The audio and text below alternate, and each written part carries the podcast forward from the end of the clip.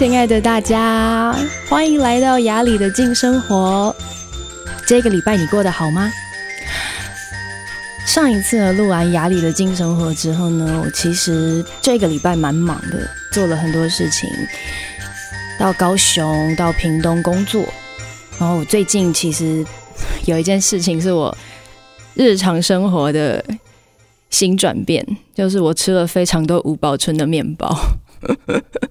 并不是打广告的意思，单纯就是因为自从几个月之前我开始变成纯素主义，就是完全不吃蛋奶，变成 vegan 之后呢，一般的面包店比较难让我感觉想踏进去，因为其实市面上的面包跟蛋糕大部分都是含蛋奶的。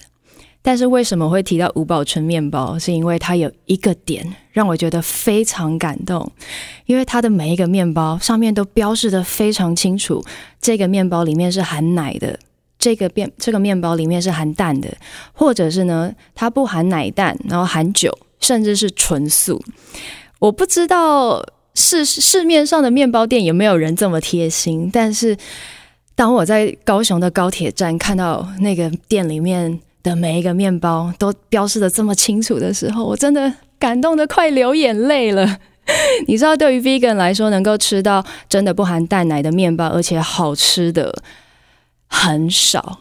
在台北有几家，但是中南部真的比较少，所以我真的是给吴宝春鼓掌，好吗？你真的很棒。我也希望非常多其他的面包店，大家可以一起做这件事情，标示得清楚一点，因为的确有一些法国面包，它是可以做成纯素的。所以，对于吃纯素还有吃 vegan 的朋友来说，是一个非常大、非常大的帮助。今天要聊的事情呢，呃，我经常会问我的朋友，我会问他们：你们觉得你会想要拥有一个房子吗？其实，说实话，我们亚洲人就是这样，有土司有财嘛。你一定就是要拥有一个房子，你才能感觉人生好像是很有安全感，或者是好像很有某一种成就吧。我不知道。但是我必须说，呃，我的家是住在台中，我是大学的时候来到台北，然后后来就一直在台北工作。大学毕业之后呢，我就一直在台北租屋，到前两年。所以我大概有十几年的时间都一直在租屋的状态。当然，我知道我心里面也会一直问自己说：啊，我什么时候才可以存钱买个房啊？我什么时候才可以好好享受，呃，拥有房子的那个感觉？但是我必须说，我现在回想我在租屋的那个过程，是还蛮享受的。有一种我觉得是心态上的转变。我我都会问我朋友：你觉得拥有一个房子？到底你会带来哪种快乐？那到底什么才是真正拥有房子带来的快乐？是呃，不用付房不用付房租吗？可是你还是要付房贷啊，所以可以感觉自己说：哎，我有个房子，我想要怎么样装潢就怎么样装潢，没有房东会管我。还是就是你只是单纯的觉得，哎，大家都拥有一个房子，所以你也想要拥有一个房子。我觉得这个也是大家可以问自己的问题，因为很多亚洲人。或是很多台湾人，我们一辈子都在追求这个事情。或许它不是一个显性的追求，可能不会是你每天都一直在想的事情。可是，可能在你的心里面会种下这个种子：我什么时候可以拥有一个属于我的房子？那背后的目的到底是什么？我觉得每个人的诠释都不同。那你的诠释是什么？我觉得只有你知道。那我觉得拥有一个房子，或是呃租屋。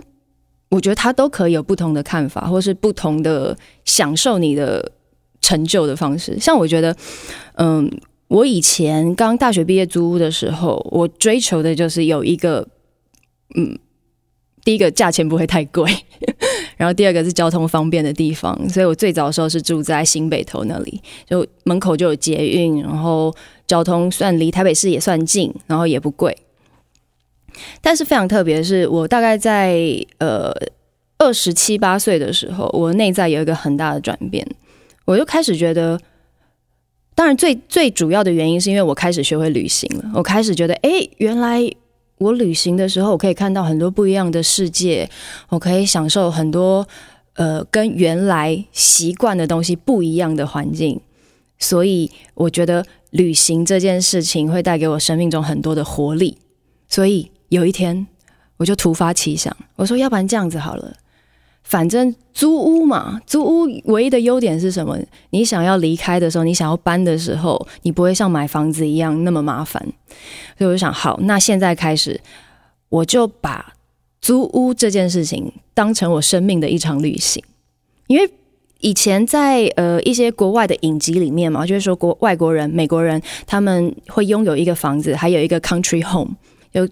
过年的时候啊，或者是放暑假的时候，他们会租一个房子去享受不一样，像是湖畔生活啊，或者海边生活。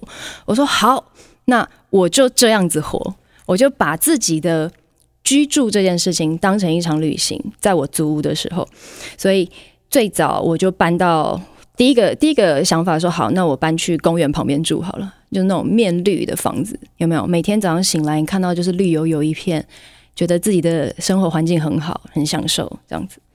然后公园，我住在南港公园附近住了两年之后呢，其实我没有要搬。其实我觉得人就是这样，当你习惯了一个环境，然后也觉得好像住在这里感觉不错，就会有一个惯性，就会想说好，那其实继续住下去也蛮 OK 的。但是我大概住了两年多之后，我觉得就是我最早的那个心念，我觉得我想要把居住这件事情当成旅行。它就开始慢慢发酵，我觉得哎，奇怪，为什么住起来好像又没有像刚开始那么舒服？但是没有关系，我就强迫自己就说，哎，没有关系，那可能是我想太多。然后房东就会打电话来说，哎，我觉得我应该要涨价。然后就心里面就会觉得说，啊，房东要涨价，那我是不是要搬家？就开始会有一点点小小的心里面的种子，就是说，嗯，应该要搬家了。然后在那个时候。压垮骆驼的最后一根稻草是我楼下的邻居。那个邻邻居真的很特别，因为我们的浴室是共用管道间嘛。那住过公寓的人都知道，其实最讨厌就是邻居在浴室里面抽烟，对，他的烟味就会开始往上飘。然后，如果你的邻居他比较不是一个愿意为了整体居住品质改善的，呃，改变自己的人。你去敲他的门，他都跟你讲说我没有抽烟，真的，他就说没有啊，我没有抽烟啊，真的没有啊。可是因为那是他家，你也没有办法进去检查或者是怎么样，那这个就很麻烦了。然后真正让我决定搬家的是，我楼下的邻居，他开始在浴室里面大声的唱歌，我也不知道为什么这个共共用管道间的呃那个就是。隔音效果这么差，就很像是他在我的房间旁边唱歌给我听的那种感觉。然后，真正最糟糕的是，你有听过歌剧《魅影》吗？有没有《Phantom of the Opera》？我的邻居唱的是台语版的《Phantom of the Opera》。当他唱出那首歌的时候，我心里面就是下了一个决定，说：“OK，我必须要搬家。”然后后来，我讲到这里呢。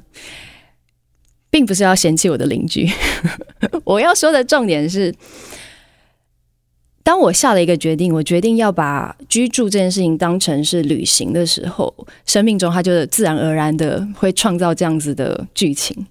然后后来我就搬去细致，哦，不对，后来我就搬去淡水住。那中间的过程，我的身体慢慢开始变得越来越敏感。我发现我在住的地方会。大大的影响我的心境、整体状态，还有我那个时候想要创造的部分。像我搬到淡水的时候呢，为什么会想要搬去淡水？因为我也在想，我觉得我的人生没有住过海边，就是那种你知道吗？你打开窗户，然后就看到广阔的大海，然后会听到海浪的声音，然后。早上醒来的时候，你可以穿着你的球鞋、跑步鞋去外面沿着海堤跑步的那种感觉。我想要生活就像是在度假，所以我带着非常天真的心情，我就搬去淡水，而且是那种有没有在淡水最偏僻、快要到三芝的那个社区。然后我找房子的时候，因为我是白天找的，所以我过去就觉得，哎，这个房子很好啊，很不错。可是。等到第二次我在晚上想要再一次看一下我要住的地方的时候，因为那一整区的路灯都没有开，所以我在我住的地方迷路了，就是那么偏僻的地方。然后但是我必须要说，我觉得居住的环境真的非常影响一个人的心情。嗯，或许我们长时间如果生活在城市里面，我们感觉不到，我们会很自然的从工作的地方哦，然后就知道我要搭什么样的交通工具回家，然后就回到属于我们那个小小空间。或许我们也没有太多的时间，真的去理解我们居住的那个周遭。这个是非常有趣的事情，是我们会带着一个有点像是一成不变的某一种惯性，就是我就是回家，然后我家就是长这样，所以我也不用再去发掘我家周遭长什么样，或是我家的里面有什么东西跟我是非常连接，或是我的家里面它到底带给我什么样的感受。这个呢，是我在淡水的时候最大最大的感觉。因为我就是真的就住在一个非常偏僻，然后打开窗户可以看到海景，然后可以听得到海的声音。当然，淡水的冬天是很难熬的啦，就是窗户全部都气密窗哦，全部都关起来了。可是我还是会一直听到风声，呼呼，好像那个风不止穿透了我的房子，也穿透了我的人。所以那个经验就是好坏参半，但同时。也因为我住在离城市很远的地方，我每天开车从台北市就工作完嘛，开车到关渡，然后过了关渡桥，准备要进入淡水那一区的时候，我的心情都会变得非常非常好，就是有一种你把城市的门打开，好像出城的感觉，所以每天都有一个转换心情的空间。我从城市的繁忙。转换到一个属于我自己，甚至是有点像是世外桃源的空间。那时候我在淡水还做了一些乱七八糟的事情。我除了每天会去河堤旁，呃，去海堤旁边跑步之外，我还跟邻居借了一小块地，我种了田，很小很小的地，真的很小，大概就是一个。比一个三人坐的沙发再更大一点点这样子的空间，可是我就是想要体验那种跟土地很亲近、跟自然在一起的感觉。那那两年真的是让我觉得非常的开心，就是有一种是我在做着我喜欢的工作，可是我又有另外一个像是隐藏的身份那种感觉。就当我在淡水的时候，我就是一个有可以靠近海、可以靠近土地，然后无聊的时候我可以开着车子，就在我家社区外面，因为实在是太暗了，我就可以在社区外面打开天窗看星星，就是这么这么简单，然后这么天然的生活。但是那个地方真的，我必须说，呃，我那时候去住的时候。稍微呃比较不适合社群型的人，就是如果你是一个很喜欢社交，你是一个很喜欢呃在你的社区里面看到很多人的话，是不太适合的。因为我追求就是一个孤独感。因为我刚进入那个社区的时候呢，因为它是新的一栋大楼，只有二楼有一户人住，然后我住在五楼。那个空旷感到什么夸张的程度呢？是有一天。我打开，就是我按了电梯，然后电梯门打开，里面有一个人，我却不好意思跟他打招呼，因为我不确定他是人还是，你知道，要是真的非常空旷，就等那个我的邻居他先开口跟我打招呼，说：“哦，你是住在五楼的那个人。”我说：“我才开始。”我说：“哦，你好，你好，你是住在二楼的啊，什么什么这样子。”所以，我对我来说。租屋有一个非常大的好处，是我可以享受各式各样不同的生活方式。尽管可能搬家的这个奔波，或跟这个有点算是，就是你要大量的移动自己的东西，这件事情是有一点麻烦的。但是因为我后来当背包客久了之后，我也把日常生活的东西开始慢慢的断舍离，开始东西都变得很少，衣服很少。所以，当我要离开，当我要准备搬家的时候，速度会变得非常快。而且，我住的那个地方真的非常天然，天然是天然到，我还记得我每天开车回家，我会转弯进入我们家那个社区的那个巷子，有些时候会有野狗躺在路中间。我只要转过去，我的大灯不小心照到野狗，然后他们有一点从慵懒的状况开始站起来，觉得好像被我打扰的那个样子，我心里面都会露出一个哎，真的很不好意思，我打扰了这群野狗。这样，而且我还曾经在我们那个社区的大路上，一边开车一边看到有一条长一点五公尺的大蟒蛇在路上走。真的是非常特殊的经验，它就真的是三线道嘛，然后其中有一条有一个线道，就真的有一只非常大的大蟒蛇。那个是我在租屋的过程中最特别的经验。讲了两个我住的故事，为什么我要说这些？其实我后来变得对于环境或是对于人比较有细腻跟敏感的感受之后。我会发现，我们住的地方，它有一个很大的功能，它在协助我们的身体，呃，回到自己。就是我们拥有一个小小的空间，属于我们自己的空间。当我们跟很多人交流，或是我们在工作中用了很多脑的时候，我们需要一个小小的空间回到自己。这个家，我相信很多人是跟呃你的所有的家人一起住。也有的人是租屋，跟你的好朋友一起住，或是跟室友一起住。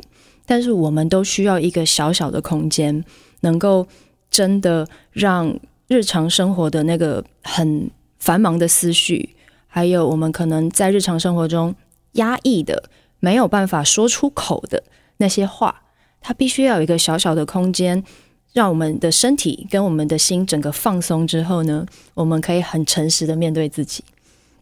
所以我觉得家这个东西，不管是形式的家，或者是我们认为的呃软体，像是家人，或是你的有家的感受，这些东西都可以协助我们真的放松，然后真的回归自己。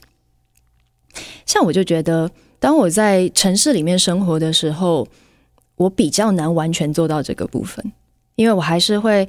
感觉到路上的很多车，感觉到呃，我下去呃，我从我的社区走到外面的时候，我会感觉到很多很繁忙的人。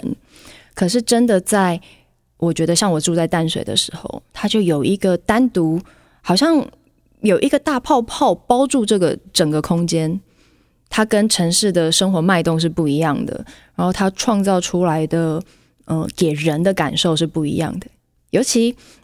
我自己是觉得，当我很靠近自然的时候，我特别容易回到我自己，我特别容易看开很多事情，我特别容易对自己的情绪很诚实，然后让那些情绪流过去，就是让它出现，然后慢慢的它流过我的身体，我就比较容易看开。今天跟大家聊的这些我住的故事呢，嗯，其实我也很想问大家，就到大家到底觉得，嗯，家就是家这个东西，或是我们居住的环境，到底有什么东西会让你真的放松，或是真的让你感觉那种很幸福、内在是满足的感觉？对我来说，嗯，我觉得有我有一个小小的空间，它是我自己喜欢的，不用大。然后里面有所有的东西都是我挑选的，我喜欢的沙发，我喜欢的餐具。那么对我来说，当我靠近这些东西的时候，我就有一个属于我的安全感。那其实前一阵子我跟一个建筑师聊天，他说他盖了很多台湾的社宅以及一些一些公共空间。我就问他说：“你觉得什么东西是对你来说是一个家？”我觉得他说的很棒。他说，因为他们学建筑的人，他很会用空间，所以他也觉得其实家的空间不需要大，你可以活用它。